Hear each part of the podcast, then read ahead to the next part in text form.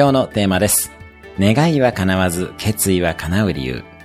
あなたはなんとなくの願望を描き、結局すぐに諦めてしまうことはないでしょうか何か実現したいことがあれば、その実現を決意してしまいましょう。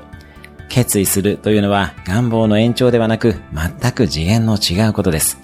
決意をするとエネルギーが変わります。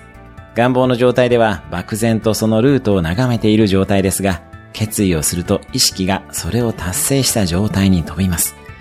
自分は可能だと思い始めるので、当然行動も変わってきます。入ってくる情報も変わってきます。人生は決めたら勝ちです。理由なんかいりません。賞賛なんかもいりません。How to なんか知らないでいいのです。決めたら勝ちです。決意をしましょう。今日も素敵な一日を。